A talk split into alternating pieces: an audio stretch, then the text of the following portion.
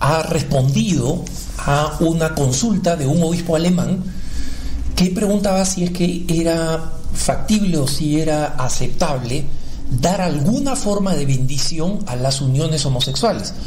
Este parecía ser un tema fundamentalmente alemán, ¿no? donde han estado presionando mucho en Alemania y en Austria con pedidos oficiales de la conferencia episcopal para dar alguna forma de reconocimiento católico a eh, uniones que no, no son la única unión que bendice la iglesia como sacramento, que es el matrimonio entre un hombre y una mujer y como unión indisoluble. Pero ustedes recordarán que hace poco, eh, en Así Prensa, publicamos una noticia donde hablábamos de un sacerdote que en Ushuaia, en la ciudad más austral del mundo, en Argentina, decidió casar, entre comillas, a una transexual con una persona del mismo sexo.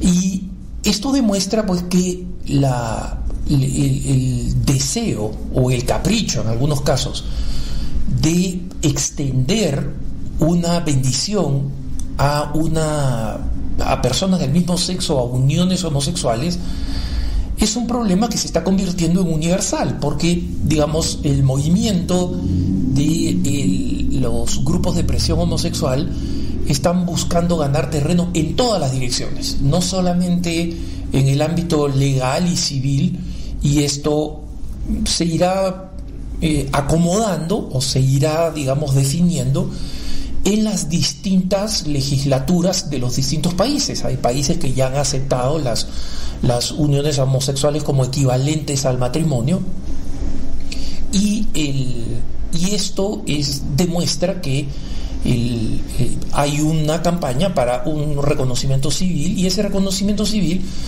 va a comenzar a traer mayores confrontaciones con los derechos eh, religiosos. Esto no está resuelto en ninguna parte del mundo y en América Latina recién comienza este proceso. Pero lo que es importante saber es que el tema ya no es un tema europeo o del mundo occidental rico. La consulta es si se puede dar alguna forma de, de bendición y es un proceso normal que se utiliza de parte de un obispo o un grupo de obispos, si así lo desean, dirigiendo lo que se llama una dubia, que en latín significa precisamente eso, una duda, a la Congregación para la Doctrina de la Fe, que revisa la duda, eh, reúne a los expertos y da una respuesta orgánica, ¿no? Entonces, esta es la respuesta que el lunes 15 de marzo el, del 2021 la Congregación para la Doctrina de la Fe, con la aprobación del Papa Francisco, eh, respondió. Y la respuesta es esta. Ante la pregunta, así comienza la respuesta toda dubia, ¿no? Ya, ya se ha dado antes, se ha dado con otros dicasterios cuando se han hecho consultas sobre liturgia, por ejemplo, y con, el dicasterio respectivo. Pero ahora es esta consulta sobre específicamente si es doctrinalmente aceptable. Entonces la respuesta es ¿Cuál es la respuesta? ¿Cuál, eh, se responde como negativamente. Así es como comienza este documento. No a la bendición de uniones homosexuales. Y luego, en una página y media, la Congregación para la Doctrina de la Fe explica cuál es la doctrina detrás de esto. ¿no? Pero eh, comienzo con una parte que no está en, en, el inicio, pero comienzo con una parte que es muy importante, ¿no? Porque la nota del Vaticano dice y acá mm, cito textualmente, dice, no pocas veces estos proyectos, es decir, la de dar bendiciones a parejas homosexuales, están motivados por una sincera voluntad de acogida y de acompañamiento de las personas homosexuales, a las cuales se proponen caminos de crecimiento en la fe. ¿no? Eh, y eso está bien. Por ejemplo, el sacerdote que se lanzó a, a hacer este pseudo matrimonio en Mushuaia Así prensa lo contactó de nuevo a ver qué cosa pensaba y decía, ya no quiero comentar nada, ¿no? Y la certeza es que si es que nadie hubiera cuestionado a este sacerdote salesiano, eh, argentino, y si hubiera salido con la suya, seguiría haciendo lo mismo, ¿no? Y el, obispo del local eh, eh, declaró que ese, eso no era un matrimonio, que no tenía ninguna legitimidad, pero el sacerdote durante la homilía de este pseudo matrimonio predicó que la iglesia es de todos, y cuando digo todos, quiero decir todos. ¿Qué, significa eso? Eh, primero, la iglesia no es de todos, la iglesia es de Jesucristo. Todos están invitados a la iglesia, es verdad. Y las personas con atracción a personas del mismo sexo también, ni menos ni más que cualquier otro cristiano, que cualquier otro ser humano. Pero el hecho de que están invitados no significa que las conductas inmorales están invitadas o son aprobadas. Y aquí es donde viene la, explicación esencial del responsum, ¿no? que en latín significa respuesta, eh, que dice que, y acá cito textualmente, en algunos ambientes eclesiales se están difundiendo proyectos y propuestas de bendiciones para uniones de personas del mismo sexo. ¿no? Eh, y se refiere específicamente a esta consulta hecha en Alemania y donde, o sea, un obispo austriaco ya quiso publicar un, un libro con bendiciones a parejas del mismo sexo, como si fuera un documento, digamos, un bendicional litúrgico como el que existe para la iglesia, ¿no? Y el, documento, sin embargo, el, el, responsum, la respuesta de la congregación dice, hay que recordar lo que dice la Iglesia Católica, que, y acá cito lo que dice el catecismo, no, cita este documento a su vez, y dice, no es lícito impartir una bendición a relaciones o a parejas incluso estables que implican una praxis sexual fuera del matrimonio. O sea, tampoco es legítimo bendecir a personas que se están uniendo eh, eh, después de haber sido divorciados, porque esa no es una unión legítima para la iglesia. Y pueden ser personas del el sexo opuesto y en consecuencia ser, desde el punto de vista de, de, su, sexualidad, compatibles para el matrimonio, pero no en el estado moral en que se encuentran. Y esto podrá sorprender a muchos porque eh, en más de una ocasión personas que están divorciadas y se vuelven a casar en una ceremonia civil invitan a un sacerdote para que les dé una bendición. Entonces, desde el punto de vista técnico-técnico, el sacerdote podría decir, mira, yo no estoy bendiciendo la unión, no estoy bendiciendo eh, eh, la nueva relación, estoy bendiciendo a las personas que son bendecibles, porque, o sea, se puede bendecir un automóvil, se puede bendecir un local público, mucho más se bendice a las personas pues, que están ahí, ¿no? Pero mm, lo que sabemos es que eso pastoralmente es eh, muy malo, porque genera la confusión y la creencia, y eso es lo que quiere la pareja, ¿no? Que de alguna manera Dios bendice el pecado, y no es así. Entonces, acá no hay ninguna ojeriza, o sea, que no se tome esto como una ojeriza o, como una, una, una rabia o una discriminación particular de la Iglesia Católica respecto de las personas con atracción al mismo sexo. No. Es simplemente la aplicación de la norma que se aplica a todos. Yo soy consagrado en, una comunidad, en la Iglesia Católica, estoy vinculado en el deber de vivir el celibato, y si yo tuviera una relación con una mujer o con un hombre, estaría faltando a la moral de la iglesia y mi acción no puede ser bendecida por la iglesia, porque hay una enseñanza que es única y que se aplica a todos. Sería discriminación más bien decir, mira, cualquier persona que saca los pies del plato o que tiene unas relaciones sexuales fuera del matrimonio, son personas que están cometiendo pecado menos o a excepción de aquellas que cometen el pecado con personas del mismo sexo. Sería absurdo. Entonces, es una ley que se aplica igual para todos y que exista una presión externa, por un lado, de parte de la cultura, y por otro, como ha dicho el Papa Francisco, de personas que genuinamente desean ser bendecidas. Genuinamente, muchísimas personas que están en, un, eh, eh, en una unión legal o no legal del mismo sexo, a veces una unión eh, prolongada, ¿no? es decir, que es monógama, aunque, aunque es del mismo sexo, pero es monógama, desean fervientemente ser bendecidos por la iglesia, desean que sus hijos se formen en la iglesia. Y ese es un desafío pastoral. Algo hay que hacer respecto de ese desafío pastoral. No podemos ser insensibles ni ciegos. Y está pasando más, y está pasando con más frecuencia, y está pasando en más lugares. Pero lo que deja en claro el Vaticano es la Santa Sede, lo que deja en claro con preocupación pastoral es que eso no puede, la solución no puede ser la más fácil que va en contra de las enseñanzas de la Iglesia. simplemente no puede, ¿no? Y eh, el, catecismo de la Iglesia Católica, y este documento lo cita, dice también que no es lícito impartir una bendición a relaciones o a parejas, incluso estables, que implican una praxis sexual fuera del matrimonio. Es decir, fuera de la unión indisoluble de un hombre y una mujer abierta por sí misma a la transmisión de la vida, ¿no? Algo que obviamente no ocurre en una relación eh, del mismo sexo porque no hay apertura a la vida, no hay complementariedad. Entonces, el Vaticano reconoce, como les decía, la presencia en tales relaciones de elementos positivos que en sí mismos son de apreciar y de valorar, todavía no es capaz de justificarlas y hacerlas objeto lícito de una bendición eclesial.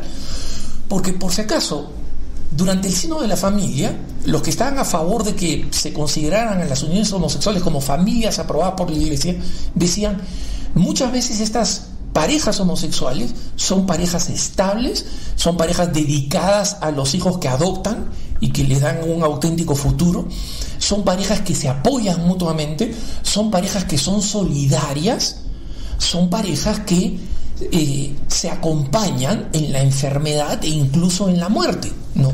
Entonces, todo esto es verdad, todo eso es verdad, pero eso no vuelve legítimo lo que es moralmente ilegítimo. No porque se le ocurrió a la iglesia, es porque Dios lo estableció. Dios estableció la complementariedad entre un hombre y una mujer. Jesucristo lo garantizó, San Pablo lo explicó. Entonces no es una doctrina que es secundaria para la iglesia, ¿no? Y por eso es muy claro esto que dice el responsum, repito, la presencia en tales relaciones de elementos positivos que en sí mismos son de apreciar y de valorar, todavía no es capaz de justificarlas y hacerlas objeto ilícito de una bendición eclesial, porque tales elementos se encuentran al servicio de una unión no ordenada al designio de Dios. Eso es lo fundamental. Y, justamente agregan claramente, ya que las bendiciones sobre personas están en relación con los sacramentos, la bendición de las uniones homosexuales no puede ser considerada lícita en cuanto sería en cierto modo una imitación o una analogía con la bendición nupcial invocada sobre el hombre y la mujer que se unen en el sacramento del matrimonio. Eh, muchas personas están motivadas, como, como dice el documento y lo dice bien, por el celo pastoral, pero muchas más, especialmente por ejemplo en Alemania, están motivadas no por el celo pastoral, sino por la, el, movimiento ideológico. Un movimiento ideológico que quiere que se cambie el catecismo, no, no solamente quieren una bendición, quieren todo un movimiento que cambie el catecismo para que diga que las relaciones no, eh, homosexuales no son intrínsecamente perversas, ¿no? Y que no es una tendencia de mal orientada, sino que es una tendencia orientada distintamente, entre comillas, ¿no? Eso es lo que quieren hacer. Y este pequeño cambio de palabras sería un cambio catastrófico que simplemente termina desconociendo cómo es que Dios ha creado al hombre y a la mujer y cómo es que Jesucristo lo ha redimido. Es decir, en última instancia, cuál es la naturaleza del ser humano, del hombre y de la mujer. Que tengas un buen día.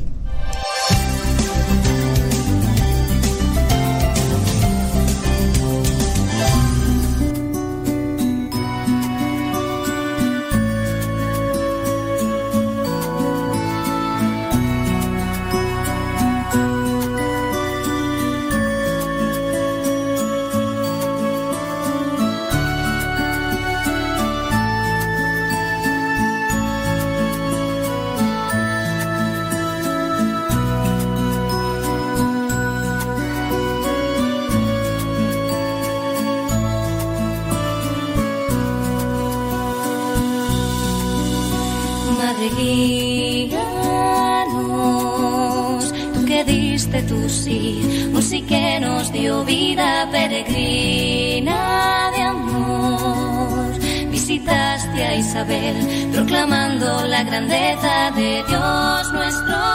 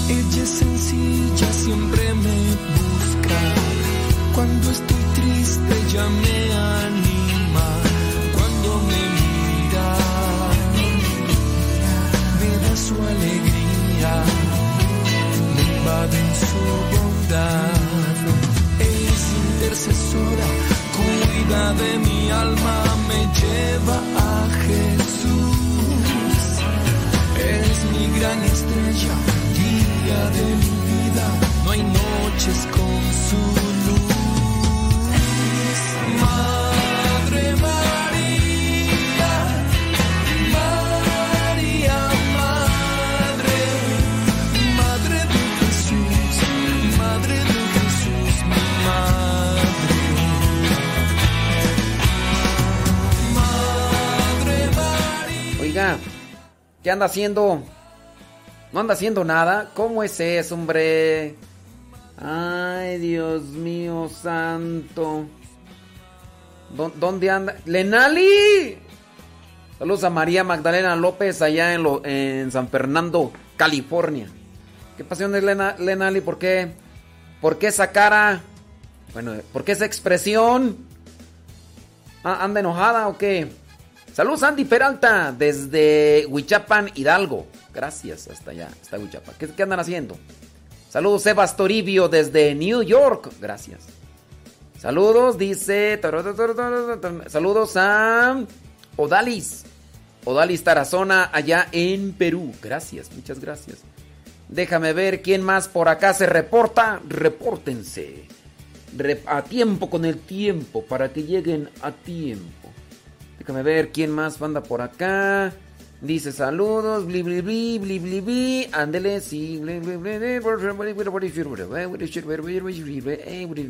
Saludos desde Laptop, California. Allá Mari Gamboa dice, bueno, son los mensajitos que alcanzo a mirar por el momento. Me imagino que ha de haber más por ahí, pero ya no los veo y solamente estoy saludando a los que... Saludos al buen Cristian.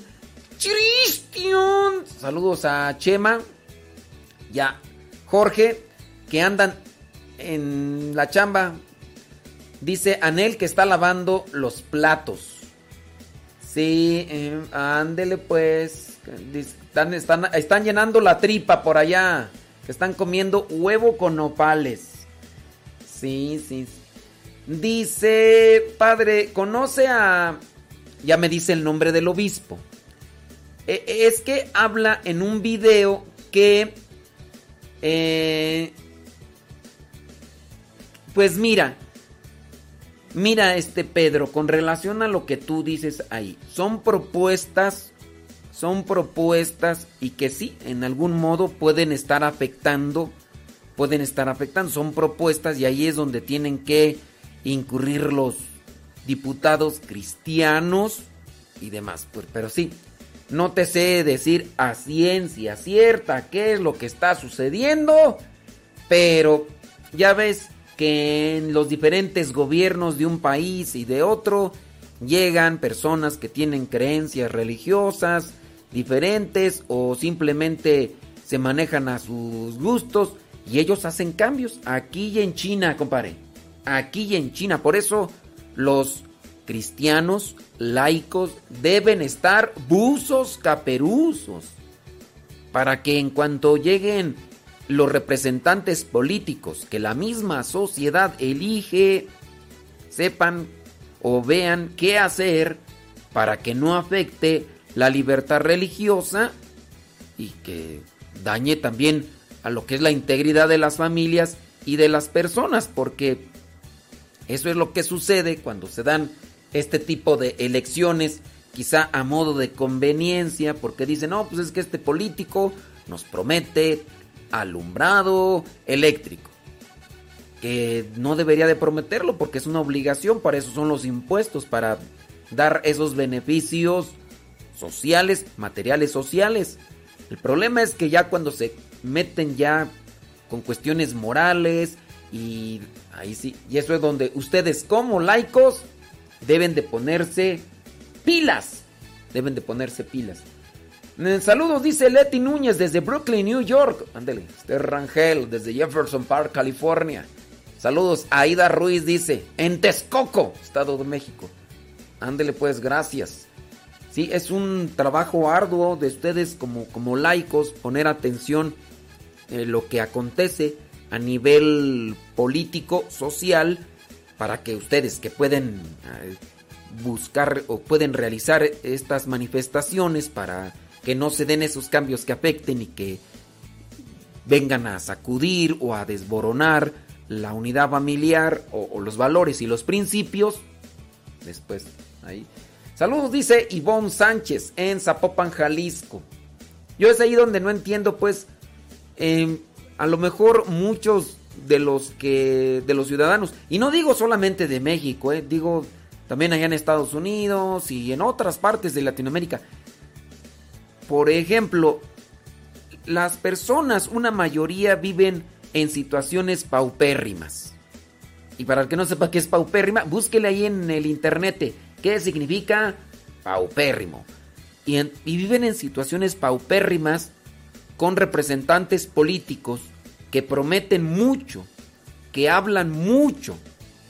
Esos que prometen mucho, regularmente hablan mucho. Por ahí hay algunas historias de algunos representantes políticos que se extienden hablando y hablando y hablando. Y es que en la medida en que más hablan, más marean a la gente, se las creen y, ya después solamente lo están engañando. Pero sí, creo que nuestra sociedad en general sufre de analfabetismo religioso y también político. No, en realidad no analizan bien. Y, hay muchas personas involucradas en los menesteres políticos que ni siquiera tienen conocimiento, ni siquiera tienen la capacidad para determinar o hacer cosas realmente provechosas en bien de la sociedad. Es que, a ver, mira, yo entiendo que la muy buena intención de, un cantante, de un actor, eh, de un deportista, sea ayudar a la sociedad y que por eso se meta la política. Pero no puedes decir, yo tengo muy buena intención de ayudar a la sociedad, no sé nada, pero voy a ayudarla. Y hay que me vayan dirigiendo. ¿Quién te va a dirigir? Será un títere en manos de aquellos que traen intenciones dobles, que ya son dinosaurios en esos ambientes políticos. Yo digo, a ver, te vas a meter de, de, bombero. Yo traigo intención de ayudar. No sé nada, pero ya voy a ser bombero y me voy a meter a un edificio que está incendiándose y por mi buena intención voy a hacer las cosas correctamente. Yo digo, no. No, o sea, no, no vas a pagar un cerillo, no vas a pagar las velas de un pastel. Tienes que apagar el incendio que se está dando en un edificio. Y si tú no sabes muy bien de todos aquellos riesgos y peligros, pues no te metas. Pero, pero quién, bueno, uno puede ser el que dice, yo quiero ser bombero, me voy a meter aquí para apagar el fuego. Muy bien. Una, eso puede ser su muy buena intención. Aquí el caso es cuando el representante político que no tiene experiencia recibe el voto de las personas. Ya, ya, por ejemplo, había un comediante, no quiero decir el país para que no crea que es un ataque. Había un comediante por ahí en un en un país, lo eligieron y creo que después hasta lo destituyeron por corrupción, porque puro para acá. Y así, en Estados Unidos también han entrado actores, actores políticos. Pues ya tenemos al, al Schwarzenegger, eh, tenemos al Ronald Reagan. Si no, si mi memoria me falla, ay, discúlpeme. Pero creo que también este cuate creo que era actor. Y por ahí se ha dado, creo que el caso con algunos que, que han estado en esos ambientes. Yo digo, ok, muy bien, traen la intención de ayudar a la gente, pero pues la gente que los elige.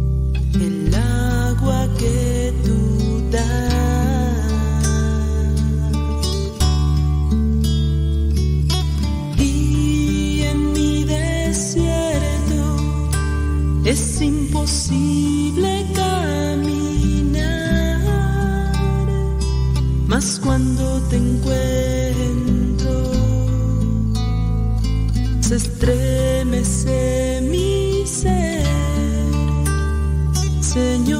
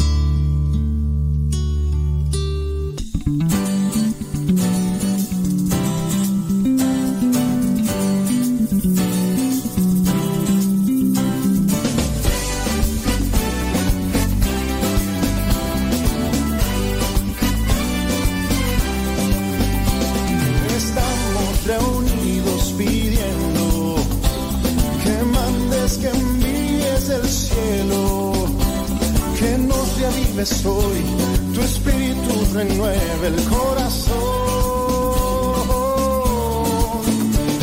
Es tiempo que riegues los campos, que podes, que envíes el cielo, torrentes de amor que inunda el corazón y todos los desiertos beban hoy.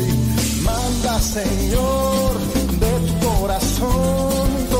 de amor que inunde mi alma hoy. Manda, Señor, de tu corazón torrentes de amor que inunde mi alma hoy.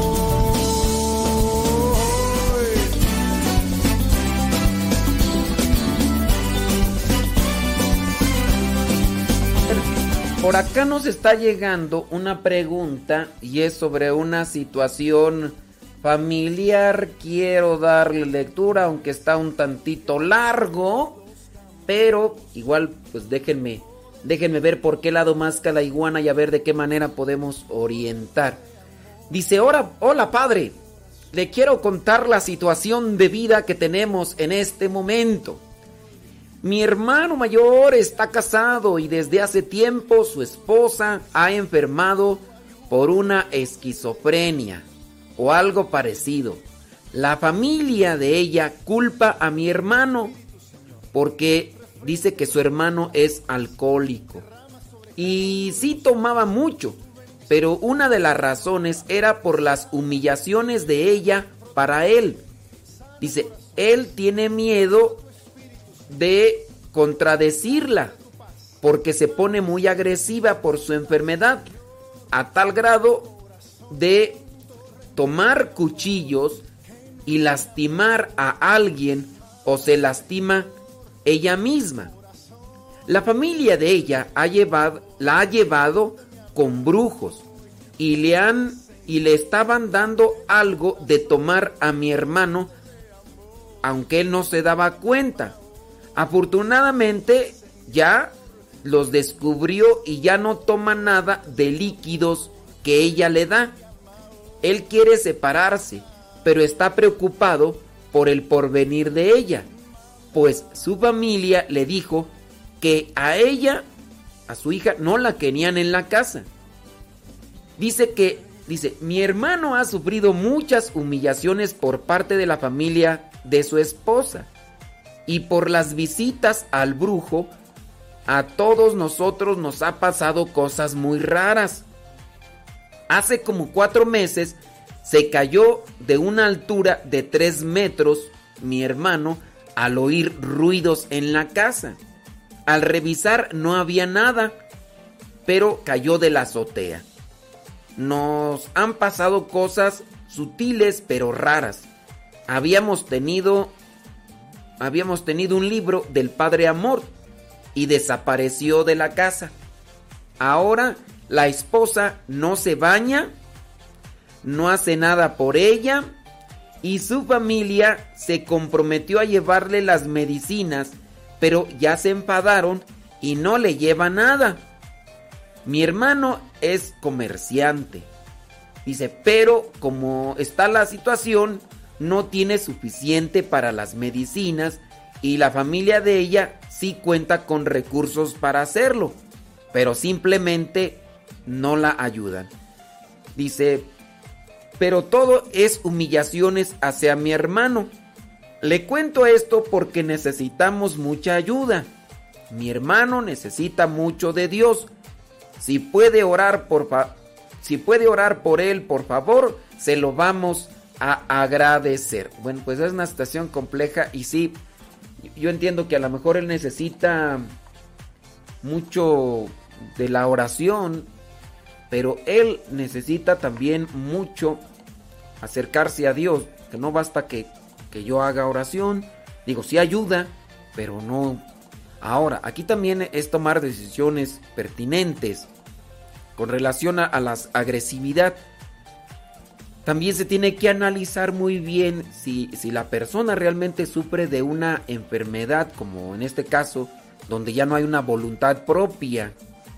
Porque si la persona tiene más bien una actitud dañina proveniente de una familia que, que tiene el mismo comportamiento, puede ser más bien ese carácter. Se va desarrollando una mentalidad, lo cual se mira como natural y a veces eh, se llega ahí a confundir con enfermedad. Entonces hay que mirar muy bien si es una enfermedad o es un estado mental concebido como algo natural.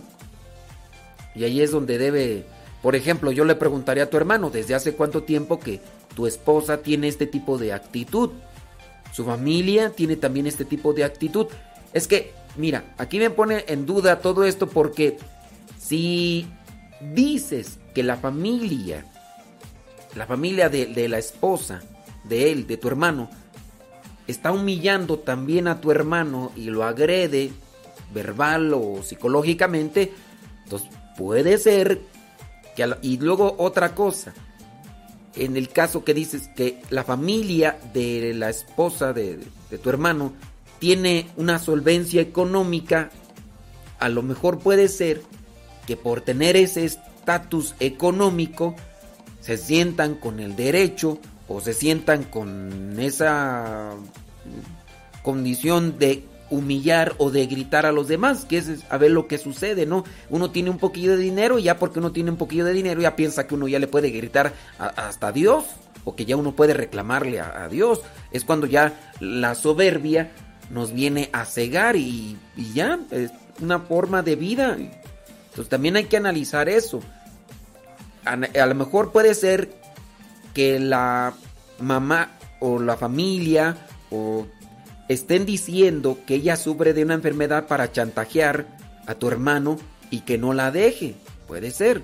Digo, aquí también están, dices que las medicinas, que las medicinas que le llevan. Y yo pregunto, ¿cuáles medicinas? O sea, porque si dices que lo están, la están llevando, lo están llevando a ella con un brujo, a lo mejor a eso le llaman medicinas y, y puede ser que sean caras porque pues ya tú sabes que los que se dedican a ese tipo de cosas esotéricas y supersticiosas, pues se dedican a vaciar los bolsillos económicos de la gente. Algunos se dan cuenta a tiempo, otros no así, pero pues ahí está una cuestión que, que se tiene que analizar. A lo mejor tú dices, no, si es una, es medicina, pero pues quién sabe, ¿no? A lo mejor son, son otro tipo de cosas. Y puede ser que sea un chantaje el que estén utilizando aquí la familia para que tu hermano no deje a su esposa. O puede ser realmente una enfermedad y ahí sí necesita. Ahora, la cuestión también está en que ella eh, pueda encontrarse a sí misma y reconozca que tiene una enfermedad y busque ayuda. que diga, no, sí, yo estoy mal, tengo que poner lo que me toca a mí, tengo que poner de mi parte muchas cosas para, pues, para poder eh, eh, rehabilitarme y poder estar bien. Aquí lo que yo también veo es que corre en riesgo su vida porque si la señora, dentro de esos arranques de rabia o de enojo, agarra el cuchillo, agarra los cuchillos ahí para querer hacer algo así, no sé si tengan hijos, ojalá y no, porque con esta situación, imagínate. Pero sí, ojalá y analice tu hermano muy bien la situación y pues ojalá y... Aquí no es solamente la oración de, ah, vamos a hacer oración y ya se le va a quitar a la señora lo berrinchuda, lo geniuda, lo, lo neurótica. No, es también que la persona quiera sanar y que realmente busque esa ayuda que, que si es que la tiene, eh, que, que si es que tiene la enfermedad, se le dé los, los químicos o los... Eh, esas medicinas o los que... Pues son puros fármacos, ¿no? Lo que les dan ahí los, los psiquiatras. Ojalá y se lo den y... En fin, son, son varias cosas. Bueno, mándenos sus... Mándenos sus cartas. Porque esta es una carta casi. Mándenos sus cartas y bueno, yo le pido al Espíritu Santo que me ilumine para poderles dar a ustedes una orientación que les ayude para buscar una solución. ¿Qué tal? Verso, sin esfuerzo, un par de huevos para el almuerzo.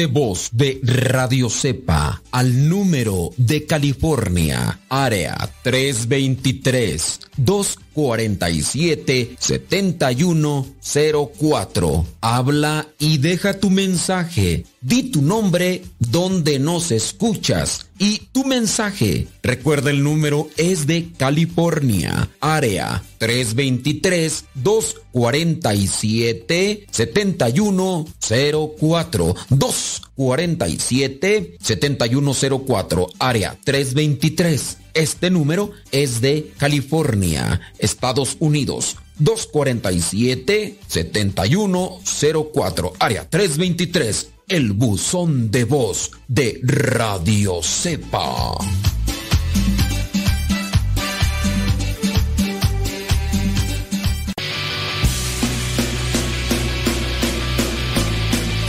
palabra y no puedo parar. Lo que me das en ningún lado lo puedo hallar.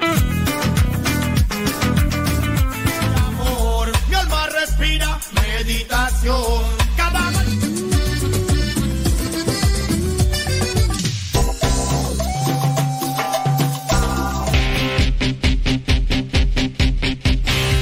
Oración quiero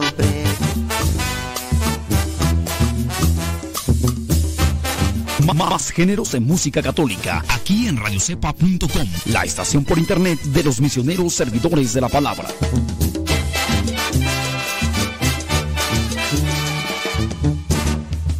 La familia es la base, la familia es el centro y para triunfar allá afuera hay que aprender aquí adentro. Hola, te invitamos a participar en el evento de los 10.000 Padres de Familia 2021. Este próximo 28 de marzo, Domingo de Ramos, de 9.30 de la mañana a 1.30 de la tarde, hora del centro de México. Te esperamos en compañía de tu familia, donde compartiremos reflexiones, animación, adoración y la Santa Eucaristía. Este año honramos a San José, patrono de la Iglesia Universal. Luchemos juntos por las familias. El evento será transmitido virtualmente por las páginas de Facebook. Anímate, solo tienes que registrarte. Recuerda que la familia es la célula viva de la sociedad. Si, quieres, ser feliz, la, familia, es la raíz. Te esperamos. No faltes.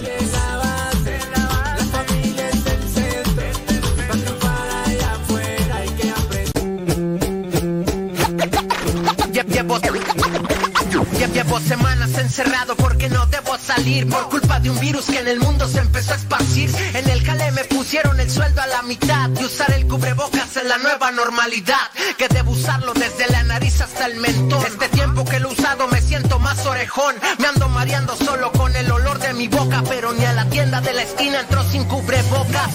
Acordarme de usarlo es todo un lío. Según son desechables y tengo un mes con el mío. Ya lo traigo todo puerco, lo traigo bien arrugado. Por las veces en que se me ha caído y lo he pisado.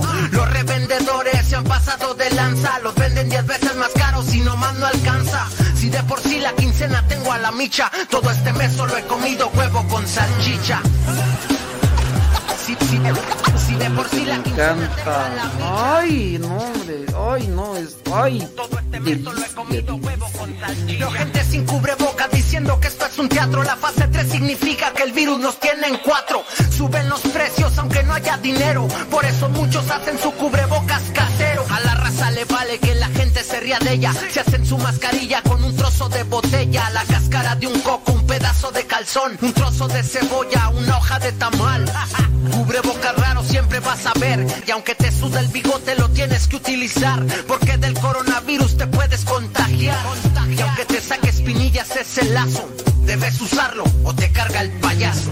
Payaso, payaso, payaso. Y, aunque te saque espinillas ese lazo de- de- de- Debes usarlo o te carga el payaso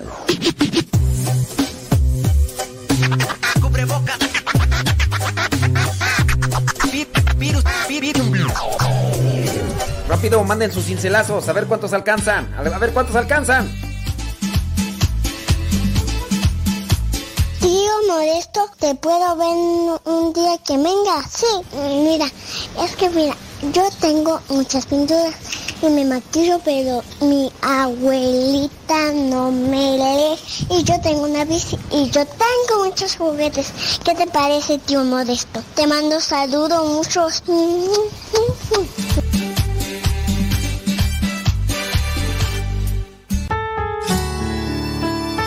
Hola, te invitamos a participar en el evento de los 10.000 Padres de Familia 2021. Este próximo 28 de marzo, Domingo de Ramos, de 9.30 de la mañana a 1.30 de la tarde, hora del centro de México. Te esperamos en compañía de tu familia, donde compartiremos reflexiones, animación, adoración y la Santa Eucaristía. Este año honramos a San José, patrono de la Iglesia Universal. Luchemos juntos por las familias. El evento será transmitido virtualmente por las páginas de Facebook. Anímate, solo tienes que registrarte. Recuerda que la familia es la célula viva de la sociedad. Si quieres ser feliz, la familia es la raíz. Te esperamos. No faltes.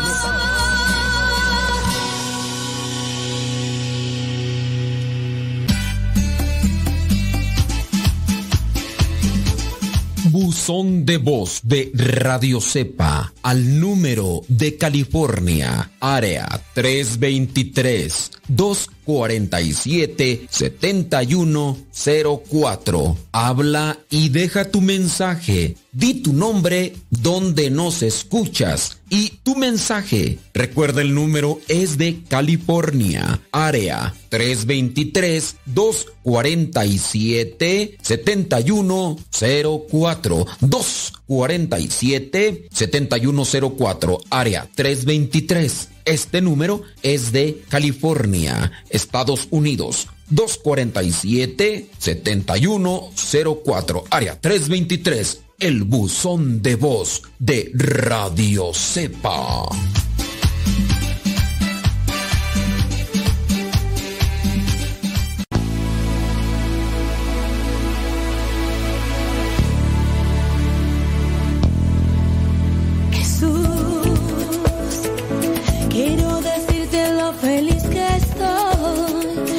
Bien, todos huracanados. Vamos a decir cincelazos, a ver hasta dónde alcanzo, unos cuantos, ya sabe la dinámica.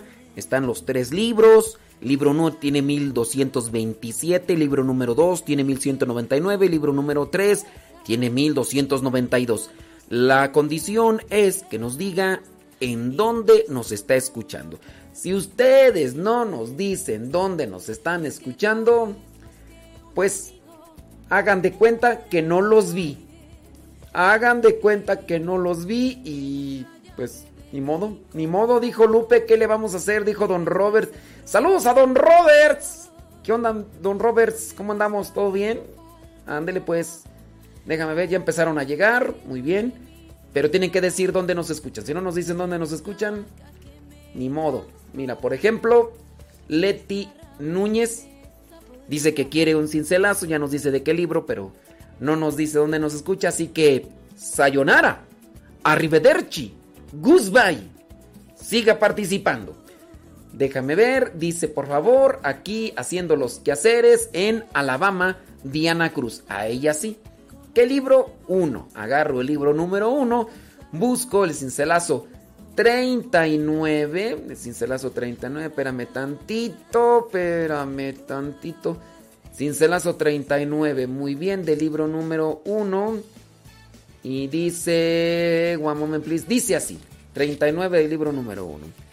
A ver, Cristian. Dice Karen. ¿Qué pasión es Karen? Corin. Corin. En la medida en que huimos de los trabajos... Cristian, acomódatelo para ti también, vale. Pero es para Diana, ¿eh? en Alabama. En la medida en que huimos de los trabajos y de las dificultades, evitamos llenarnos del amor de Dios. En la medida en que huimos de los trabajos y las dificultades, evitamos llenarnos del amor de Dios. Bueno, pues, si le sacatito para el conejo, pues ni modo, dijo Lupe. Guillermina Hernández dice que quiere del libro número 2, El Cincelazo 43, nos escucha ya en Los Ángeles, California. 43 del libro número 2 dice, la fidelidad se hace presente en la inmolación de cada momento. La fidelidad, no, no, no es cierto. La fidelidad se hace presente en la inmolación de cada momento. La fidelidad a un propósito, la fidelidad en el sacramento, la fidelidad a Dios, en la inmolación de cada momento. ¿Y qué significa inmolación? Sacrificio.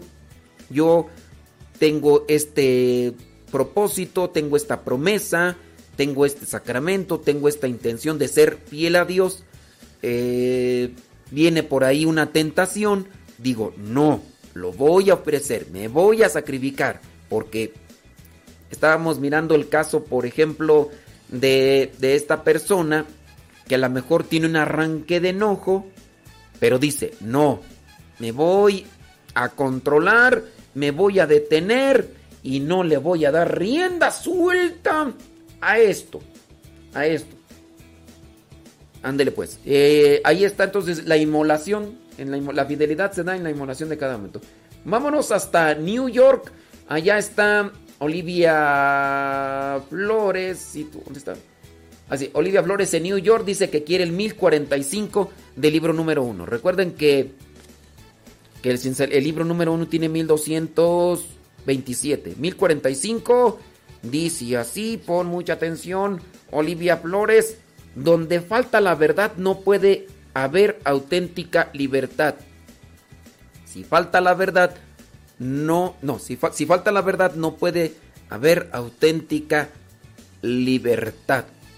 La libertad da paz. Donde hay libertad hay paz.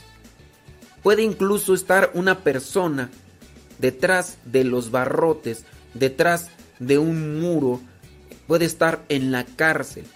Pero si hay verdad, hay libertad. Sí, hay algo que, que me impide eh, salir, hacer muchas cosas, pero en mí hay una libertad, entonces yo tengo paz. Donde hay verdad, hay libertad, hay paz. Donde no hay verdad, no puede haber libertad. Alguien que siempre se anda escondiendo, que anda escondiendo su celular para que no le encuentren las cosas que está escondiendo ahí, esa persona no tiene libertad. Está eh, como esclavo, está encadenado a algo. Cada quien ahí tendrá que analizar su situación y en este caso, Anel, que pues no sé cómo, cómo ande, a mí se me hace que... No sé, Anel, chécate, chécate. Tú tienes que ver de por, qué lado más la iguana. Tienes que irle midiendo el agua a los camotes porque puede ser que por ahí también pegue algo. Dice. eh, déjame ver. ah, muy, bien.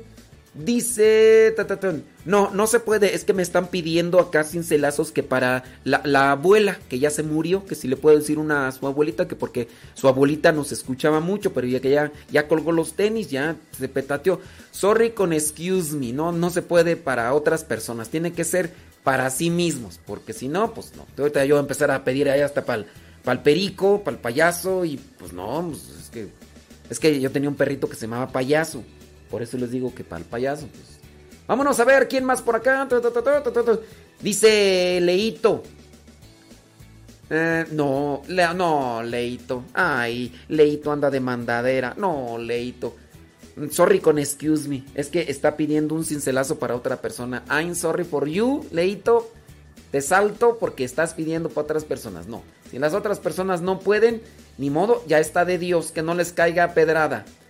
Déjame ver, eh, acá dice desde Santa Mónica, California. Libro número 3, Cincelazo 33. Ándele pues, vamos a ver. Cincelazo 33 dice así, pon mucha atención. Debilita su vida aquel que no se sacrifica por los demás.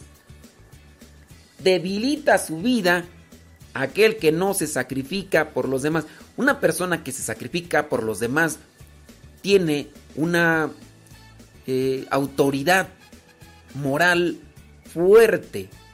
Aquella persona que se sacrifica y se esfuerza por los demás tiene el potencial incluso de realizar aquellas cosas que no le gusta, pero que lo hace por los demás. Pero y al hacerlo por los demás, la persona adquiere una fuerza de voluntad. En ese sentido es la fuerza. Y por eso la persona también es grande.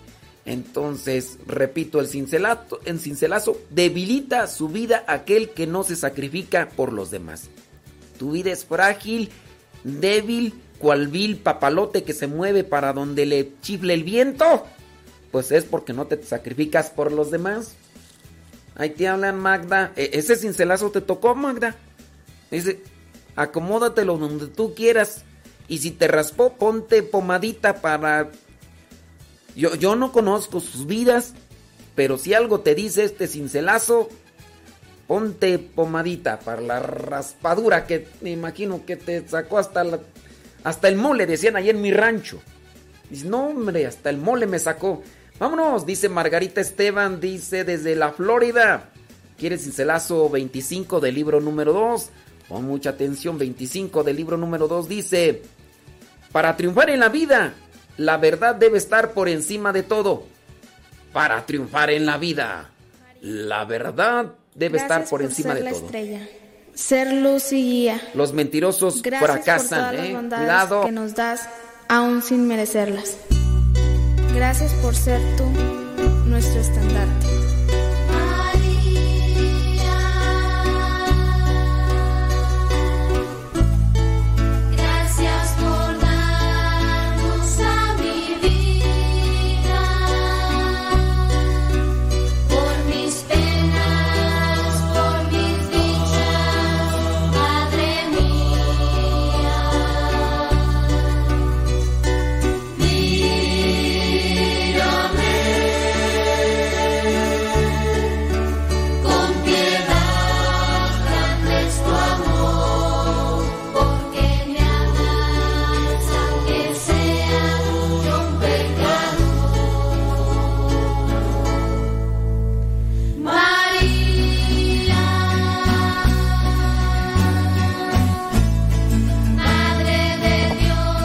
Que hay algunas personas que están haciendo abstinencia de redes sociales y por eso les mandan decir a los demás, ay manita, tú que estás ahí metida en el Facebook, ahí en el tutú, pídeme un cincelazo, ándale a ver qué me dice. Ni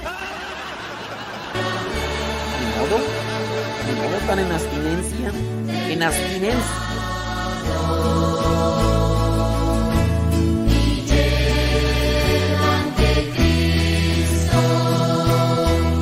Cierto, saludos ahí a um, Alejandra, la mamá de Corín, Corín. También el señor José Luis que apenas el domingo celebraron 23 años de martimonio.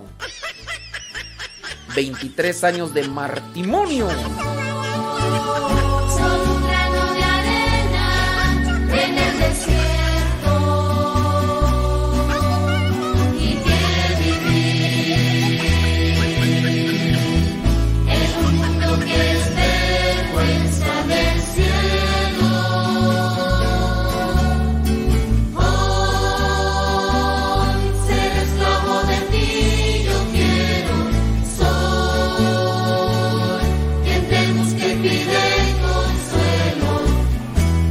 Que por qué no hay agua bendita. ¿No hay agua bendita dónde tú?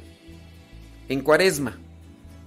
Pues eh, si hay agua bendita, um, yo puedo bendecir agua. O, ¿o a qué te refieres?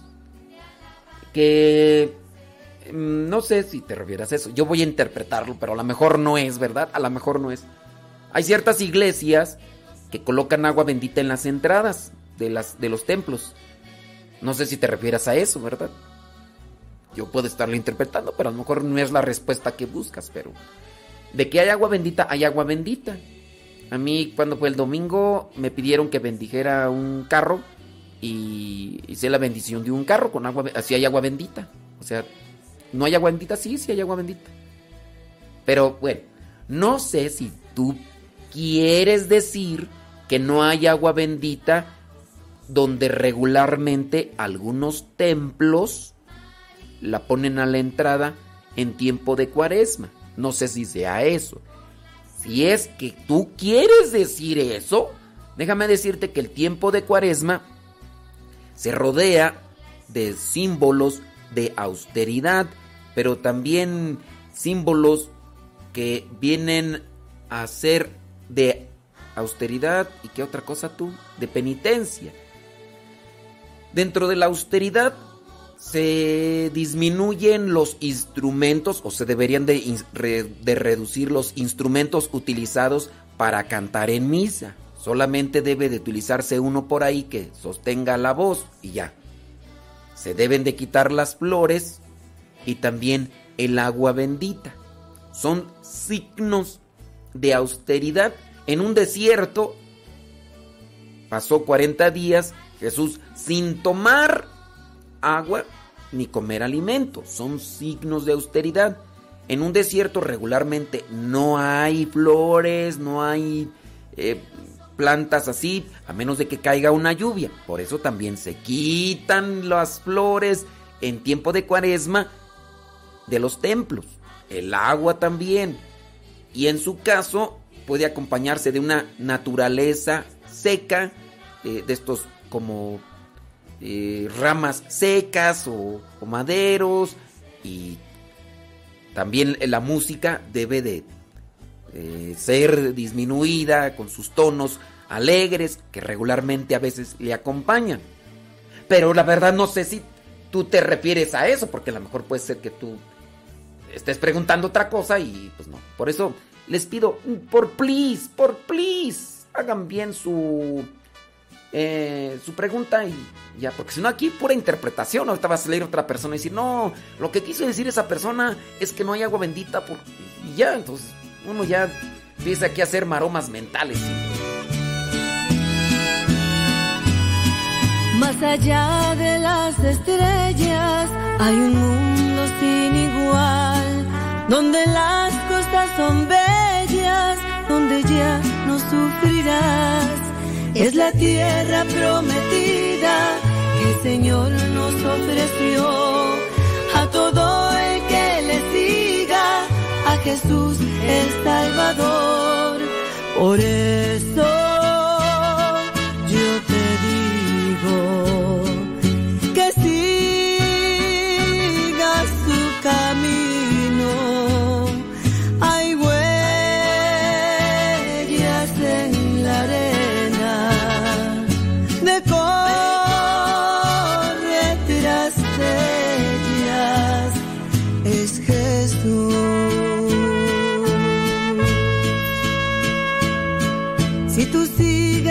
las huellas, más allá lo encontrarás. Trae una barca bien llena de pura felicidad.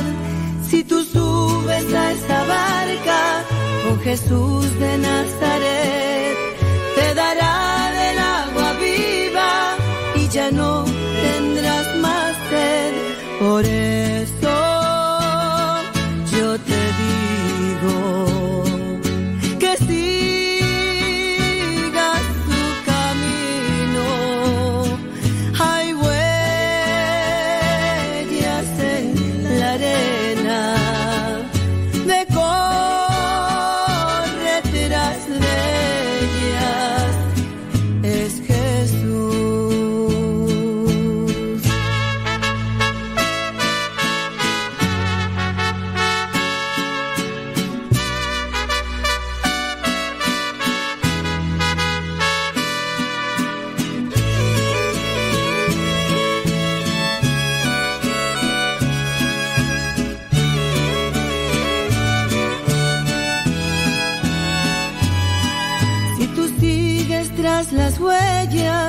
más allá lo encontrarás.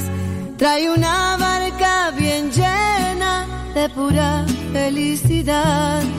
Si tú subes a esa barca con Jesús de Nazaret, te dará del agua viva y ya no tendrás más sed. Por eso yo te digo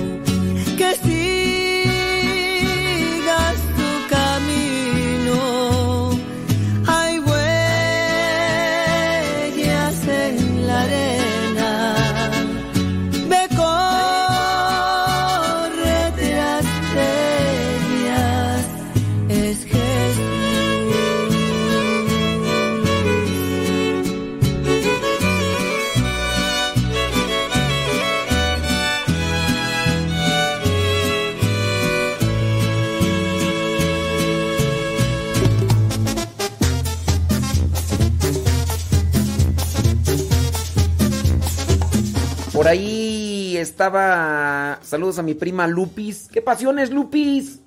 Ay. Saludos. Sí, sí, sí. Ay, lástima, Margarito. Nos llegaron medio tarde ya por acá. Déjame ver porque aquí traigo una mosca que. ¿Cómo me está dando lata esta mosca, hombre? Tengo que ser paciente, ¿verdad? Pero es que esa mosca. ¡Ay! hay unas moscas que como dan lata. Oiga, hablando de la lata, eh, otras veces ya hemos hablado sobre los exorcismos. Hay muy poca, pero muy poca gente que está, que tiene una, que se, que necesita un, no, a ver, deja como dar ideas.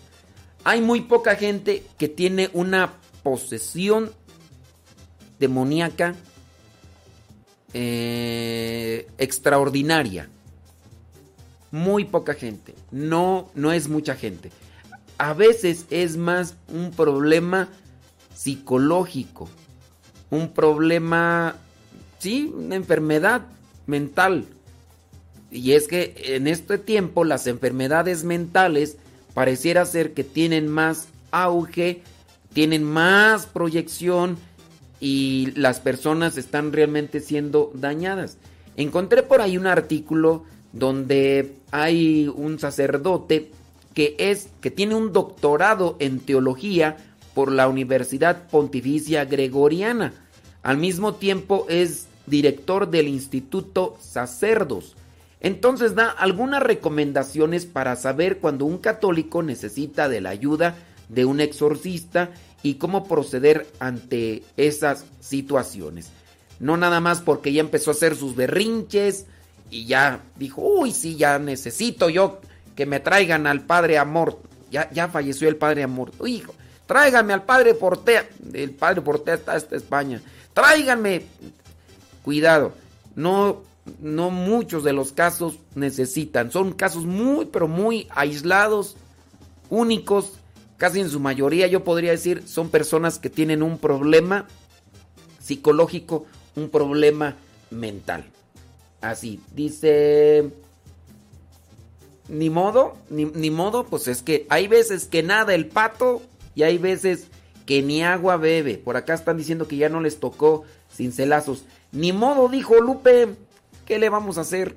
Bueno, el padre Pedro Barrajón, doctor en teología, por la... Digo, los estudios y los títulos que tiene para que vean que no es una persona sin preparación. Yo nada más terminé mis estudios y eso, de panzazo. Yo, yo les digo la verdad, yo no, no soy un intelectual ni soy un conocedor. Me hace falta actualización teológica, sí, pero hay poco le, poco le voy. Me voy agarrando yo de los que sí saben y replico lo que son sus menciones para que ya si me quieren reclamar, digo, pues eso lo dijo uno que estudió en la teología en la Pontificia Universidad Gregoriana, yo no lo dije. es como que algo así como Pilatos, me lavo las manos. Bueno, en declaraciones este padre, eh, Pedro Barrajón, doctor en teología, mm, señaló que no siempre, no es siempre fácil saber cuando una persona necesita de un exorcista. Hay diócesis que no tienen. Aquí mismo en Texcoco, donde nosotros nos encontramos, no hay un sacerdote exorcista. Dice, no es fácil saber cuándo una persona necesita de un exorcista, pues con frecuencia las personas dudan de lo que les pasa o lo atribuyen a otras causas. Dice, lo mismo puede suceder a la familia de la persona que necesita un exorcista, que no siempre comprende el fenómeno y quiere comprensiblemente aplicar soluciones naturales. No obstante, el sacerdote precisó que lo primero que se debe hacer es descartar que no se trate de enfermedades mentales y después lo mejor es ir con un sacerdote de confianza. Y aquí es donde yo aplico mis mmm, nociones teóricas. ¿Por qué? Una persona viene y me dice, padre, venga a hacer un exorcismo a mi casa. En primera, los exorcismos no se hacen a la casa como tal, se hace a la persona. Lo que puede hacer uno es una bendición en una casa. Como un consejo práctico de las personas que me han dicho, padre, venga a echarle acá agua bendita a la casa porque están pasando cosas raras. Yo les digo, a ver, primero, dentro de la gente que está viviendo en la casa, ¿hay alguno que le esté quemando las patas a Judas? ¿Hay alguno que tenga conexión o ande haciendo ritos ahí a la Satán muerte o ande relacionado con cuestiones de brujería y demás? Porque yo puedo hacer una bendición, pero yo hago la bendición a la casa. Pero el problema no está en la casa, está en los que viven en la casa, porque se andan allá inmiscuyendo, se andan revolcando con el chamuco. Entonces, yo le echo la bendición a la casa, pero el problema no es la casa, los fulanos. Entonces, hay que también indagar, porque no, no se va a salir o no se va a retirar aquello que pudiera ser sobrenatural que está pasando cuando alguien está relacionándose con entidades oscuras que sí existen y que están ahí. Me piden la bendición y no, es que en la escuela y ¿qué, andan haciendo? Andan jugando ahí la tabla del diablo y andan invocando o andan con los curanderos o andan allá con los espiritistas. Óyeme, pues ¿cómo no quieres, pues? Entonces, primero hay que hacer ese tipo de cosas. Dice el padre Pedro Barrajón, dice, cuando alguien después de haber descartado que se trata de una enfermedad de tipo mental o psicológico, comienza seriamente a pensar que puede haber un influjo sobrenatural. Lo mejor es ir con un sacerdote de confianza y contarle lo que pasa. Miren, ¿qué tal si la persona que dice que está siendo acosada por el maligno no se confiesa, no va a misa, no hace oración?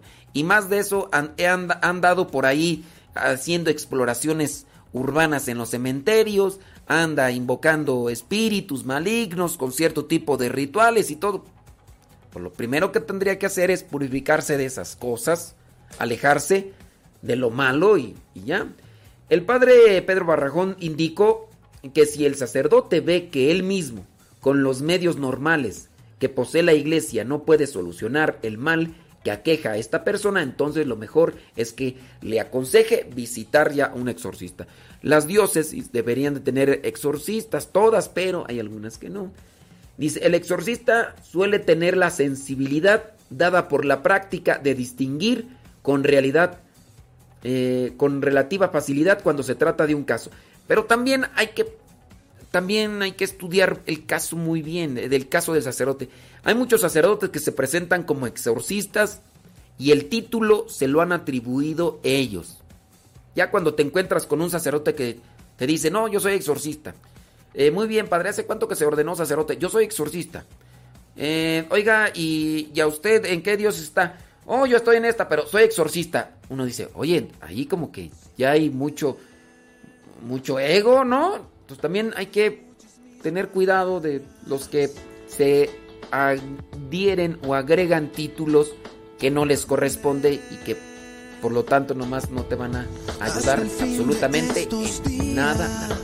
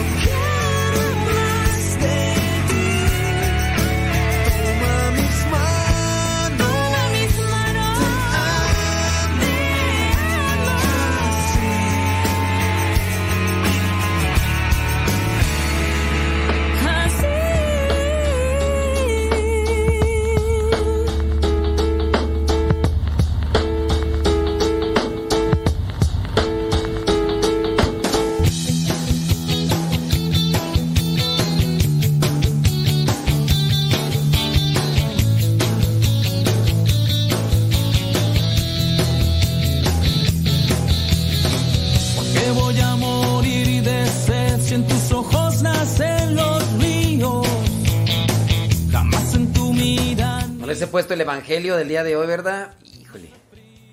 Así que ahí les va. Sorry con excuse me. Sí, yo, yo sé que les, que les gustaron cinceladas. Para los que no lo habían escuchado les, les agradó, pero... No, es que está difícil pues para decírselos a todos. Ni a Cristian se los dije. No, no sé por qué te le arrimas el evangelio. Nunca con agua de mar. En estos momentos vamos a escuchar la palabra de Dios. Dispón tu corazón para que el mensaje llegue hasta lo más profundo de tu ser.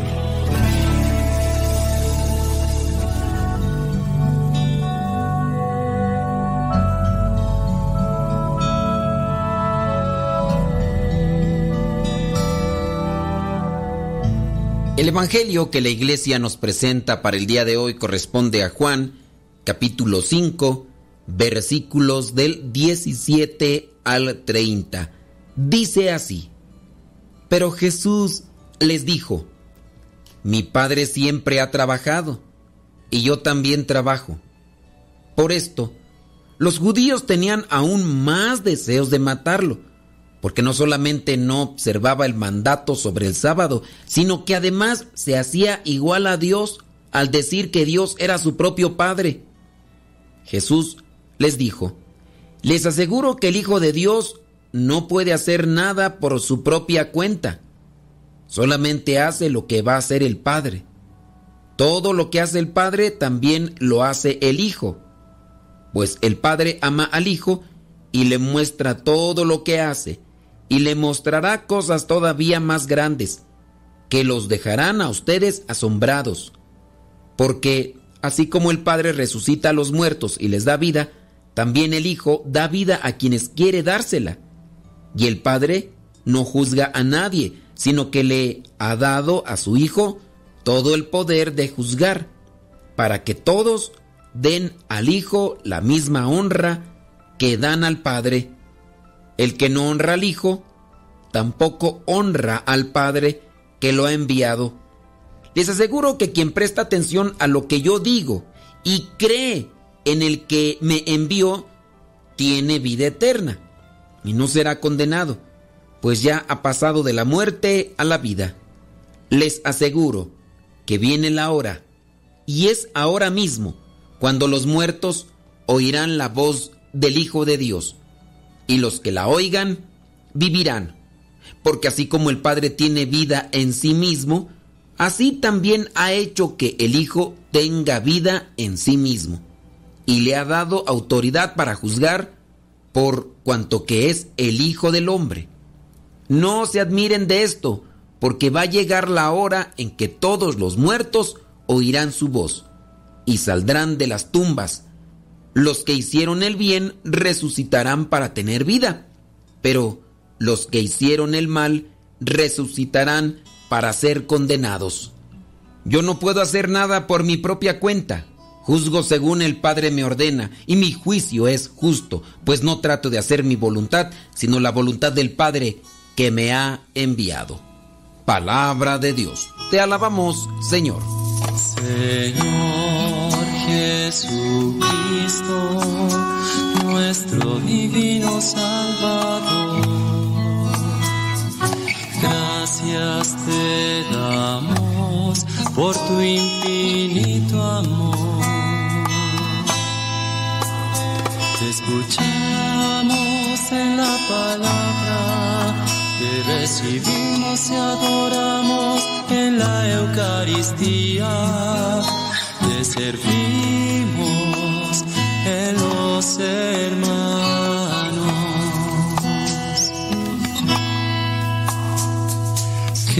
Seamos misioneros como lo quieres tú,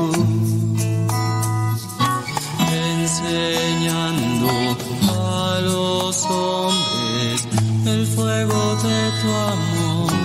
En el Evangelio del día de hoy encontramos esta segunda parte del acontecimiento que se ha dado. Jesús llega a este lugar donde hay muchos que están enfermos y está por ahí un paralítico. Lleva 38 años así enfermo. Jesús lo sana y después le dice a aquellos judíos que son los fariseos, los maestros de la ley, y por eso andan buscando a Jesús para reclamarle y reprocharle que está haciendo este tipo de curaciones en sábado, cuando no se está permitido trabajar ni hacer curaciones ni nada. Ahora viene la defensa de Jesús. Dijo en el versículo 17, mi padre siempre ha trabajado y yo también trabajo.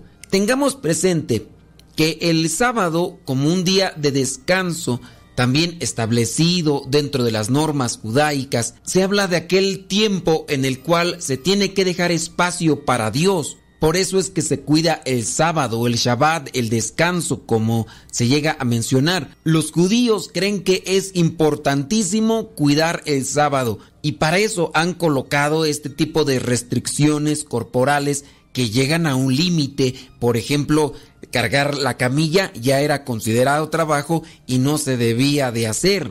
Pero lo cierto es que hay una exageración dentro de esta interpretación de los judíos, a tal punto que, por ejemplo, desgranar unas espigas de trigo ya lo consideran un trabajo, algo realmente excesivo y que si alguna persona lo realiza en el día sábado está cometiendo pecado. Dios no ha dejado de trabajar y es como nos lo presenta el Evangelio del día de hoy. En el versículo 19 dice, el Hijo de Dios no puede hacer nada por su propia cuenta, solamente hace lo que ve hacer al Padre. Un punto para reflexionar. Jesús imita a su Padre. Nosotros somos hijos de Dios, hermanos de Jesús. ¿A quién imitamos? ¿A quién seguimos?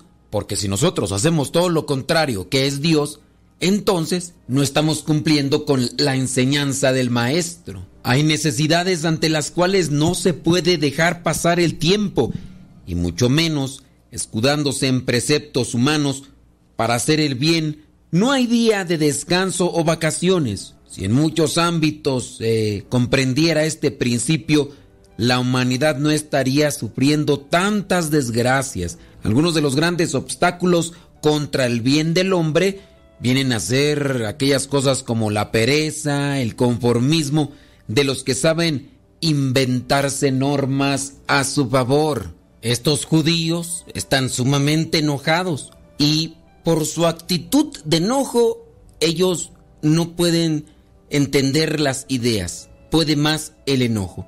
Jesús está dándoles a conocer cómo actúa Dios, pero obvio ellos están enfocados en que Jesús está cometiendo para ellos una herejía porque primero está sanando algo que también consideran como trabajo, aunque no haya tenido una actividad o movilidad física, está sanando en el sábado y después él se hace llamar hijo de Dios. Pero aquí describe que en primera parte por andar haciendo cosas en día sábado ya le agarraron un coraje y no están haciendo caso a las revelaciones de Jesús. Las descartan. Y eso creo que también nos puede ayudar a reflexionar a nosotros. ¿Cuántas de las veces escuchamos verdades de parte de otras personas, pero por andar nosotros en modo enojado, no me mires, quítate que ahí te voy? Simplemente no reflexionamos ni razonamos las verdades. Dice en el versículo 24 del Evangelio de hoy, les aseguro que quien presta atención a lo que yo digo y cree en el que me ha enviado, tiene vida eterna. Pero ¿cómo van a prestar atención si están en modo enojado? Y no será condenado, pues ya ha pasado de la muerte a la vida. Les aseguro que viene la hora y es ahora mismo cuando los muertos oirán la voz del Hijo de Dios y los que la oigan vivirán, muertos en el sentido espiritual. Y es ahí cuando la palabra de Cristo tiene fuerza y poder en nosotros porque nos rescata de esa muerte espiritual, nos da la vida. Jesús en este Evangelio revela que solamente está haciendo aquello que le ve hacer al Padre. Y el Padre siempre está trabajando en el reino. Y si el Padre trabaja en el reino, el Hijo trabaja para el reino, ¿qué tendríamos que hacer nosotros? no hay que dar espacio a lo que demerita el trabajo que ya otros han realizado en favor del reino. No hay que dar espacio a aquello que contamina lo ya creado en el reino. Somos invitados a trabajar porque el Padre trabaja y el Hijo también. Somos invitados también a amar porque lo que realiza el Hijo es el reflejo del Padre y el Hijo ama siempre, el Hijo se da siempre. Tenemos que ir más allá de nuestros planes y proyectos, de las normas que muchas veces nos impone una sociedad o nos colocamos nosotros mismos como un yugo pesado que lejos de hacernos libres nos esclaviza. Estemos siempre disponibles al otro, pero con amor. Estemos disponibles al otro, pero con misericordia. Actuar así en la vida, trabajar así en la vida, es actuar conforme a la voluntad del Padre. Cumplir con la voluntad del Padre nos acerca a su reino. Hacer nuestra voluntad nos aleja del reino y somos arrastrados por nuestro egoísmo que nos lleva a la oscuridad, que nos lleva a la vaciedad espiritual. Trabajar cumpliendo con la voluntad de Dios nos acerca a esa vida de santidad a la cual todos hemos sido llamados. En un sentido práctico, entiendo este Evangelio una invitación a cumplir con la voluntad de Dios Padre. Primero conocer cuál es la voluntad de Dios en mi vida y siempre esforzarme, siempre trabajar. Quizá voy a tener caídas, voy a tener faltas, pero Dios me invita a mantenerme siempre en ese camino. Jesús mismo no hacía nada por voluntad propia, sino lo que le habían ordenado. Su vida en general era un reflejo del Padre. Para cuestionamiento personal, yo puedo decir, ¿de quién soy reflejo yo? Quizás soy el reflejo de las modas, de cierto personaje político, de cierto personaje de la farándula, del medio artístico o deportivo. ¿Cuántas personas no se atavían de colores, de vestimentas para poder imitar aquel que están siguiendo porque les llama la atención? sea del ámbito que sea deportivo, del ámbito de la farándula. Puede ser que yo sea el reflejo de aquellos con los que he convivido en los últimos años, pero ¿será un reflejo bueno? O a lo mejor cargo vicios, cargo debilidades y con estas destruyo lo que otros han construido del reino de Dios en mi entorno. Puede ser que con mi vocabulario sea el reflejo de personas que trabajan conmigo o que son mis vecinos. O puede ser que también yo sea el reflejo de aquella persona admirable, edificante por su testimonio, que logró levantarse de las cenizas, logró levantarse del fango y ahora camina en pos de Cristo.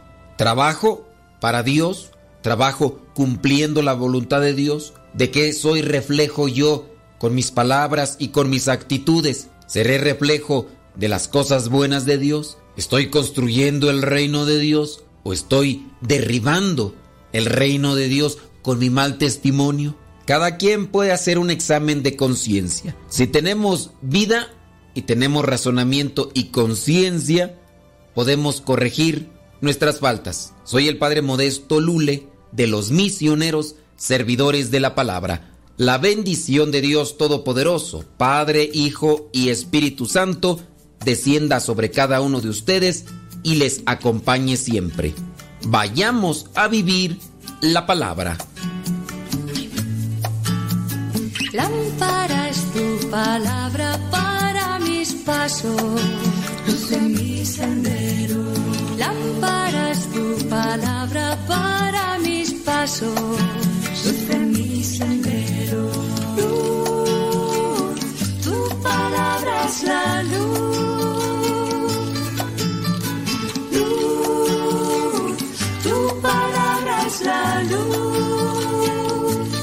Yo guardaré tus justos mandamientos. Señor, dame vida según tu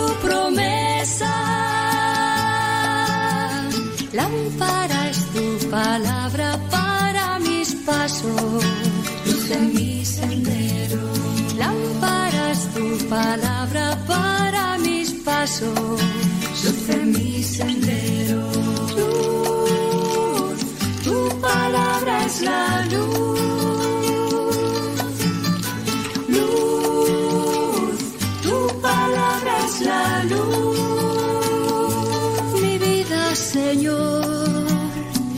está siempre en peligro. Pero no olvido